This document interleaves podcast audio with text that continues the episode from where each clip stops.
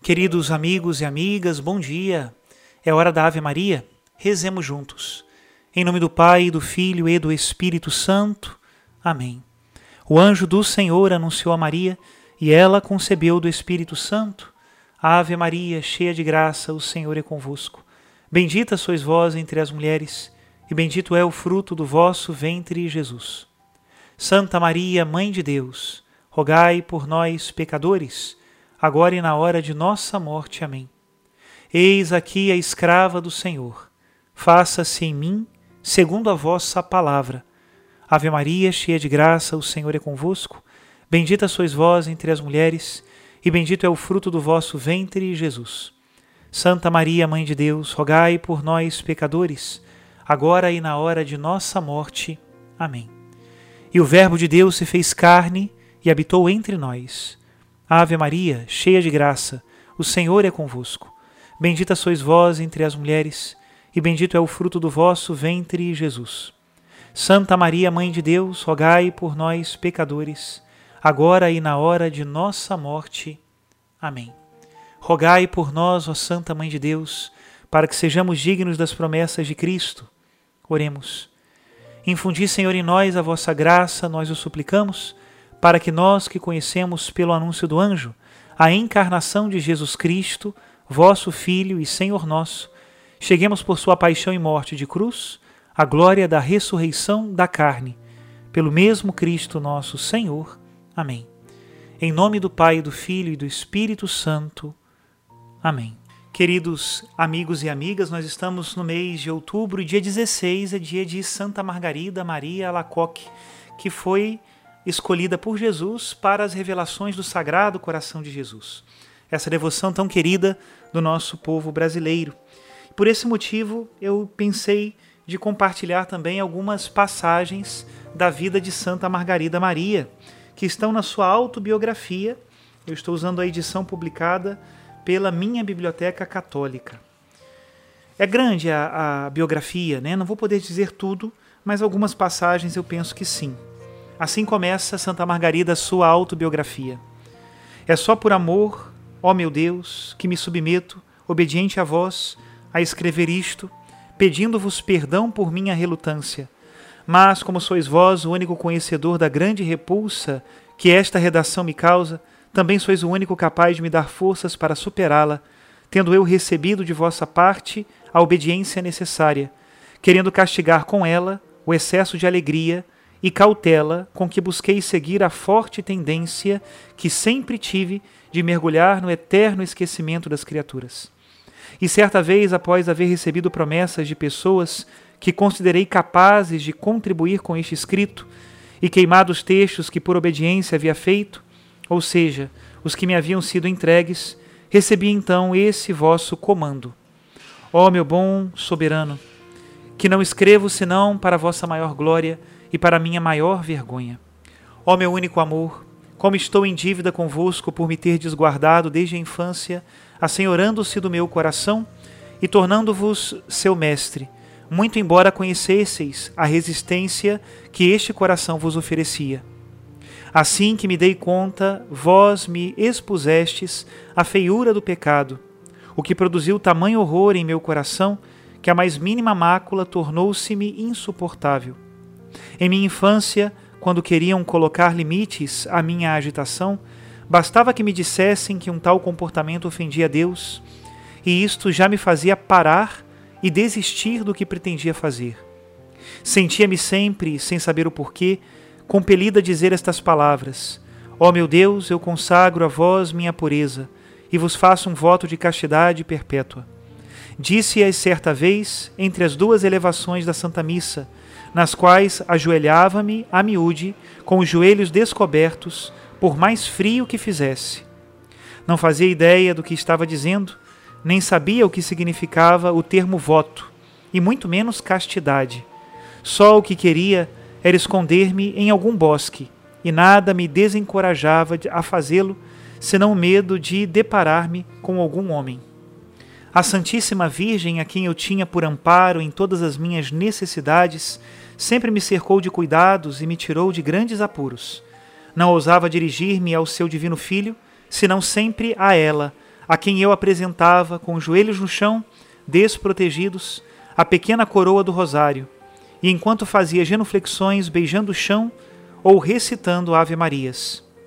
Quando era bem nova, perdi meu pai, e como era a única filha e minha mãe, encarregada da tutela de seus cinco filhos, ficava pouco tempo em casa, cheguei à idade de oito anos e meio sem receber outra educação senão aquela oferecida pelas empregadas e mulheres da aldeia.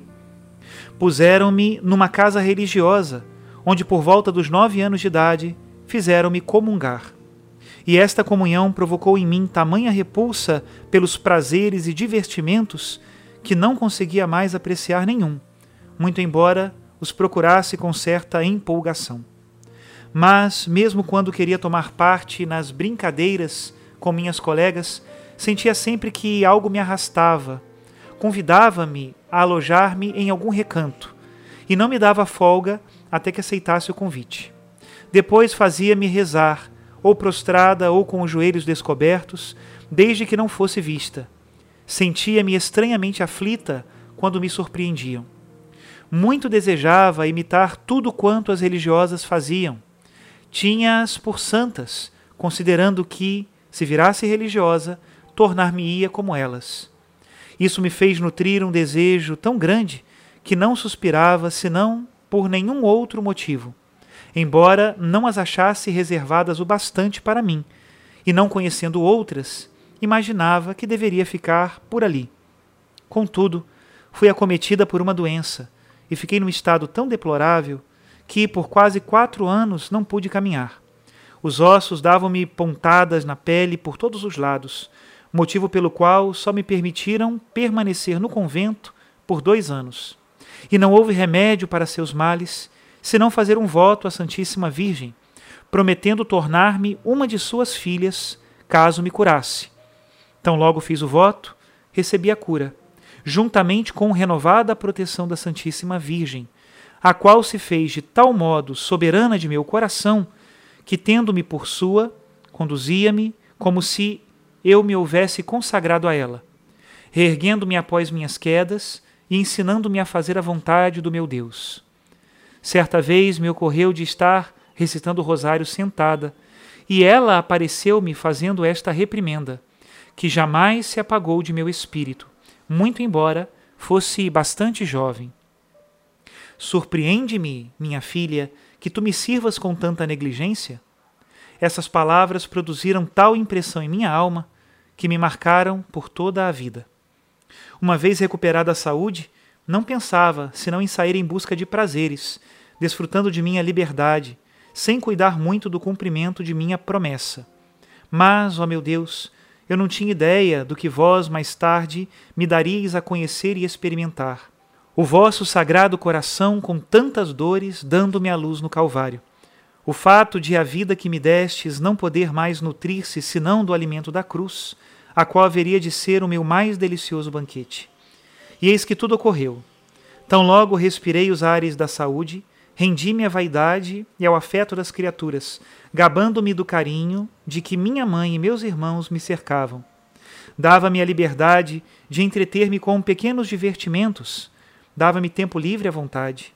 Porém, me fizestes ver, ó meu Deus, o quanto me havia distraído de minhas dívidas convosco, as quais eu contraíra, seguindo minha inclinação naturalmente propensa ao prazer, e agindo em desconformidade com os vossos desígnios, dos quais meu coração estava longe. Até aqui paramos um pouquinho a meditação da vida de Santa Margarida Maria Alacoque. Que a vida dos santos nos inspire a santidade. Isso pedimos a Deus. Que Deus nos abençoe em nome do Pai, do Filho e do Espírito Santo. Amém.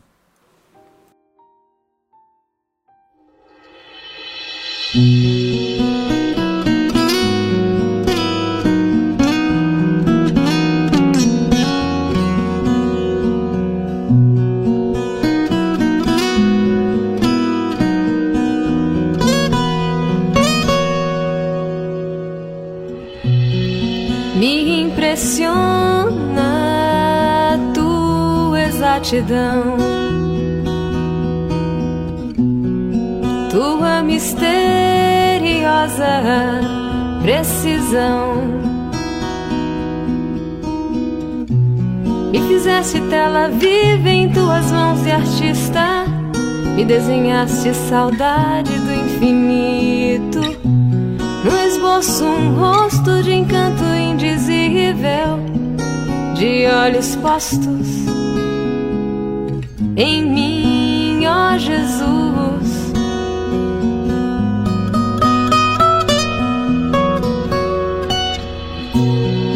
Me desconcerta tua exatidão, tua misteriosa precisão. Teu silêncio agudo, incisivo, que talha a alma e o coração. Me fizeste obra viva em tuas mãos de artista e me impressiona tua exatidão, tua precisão.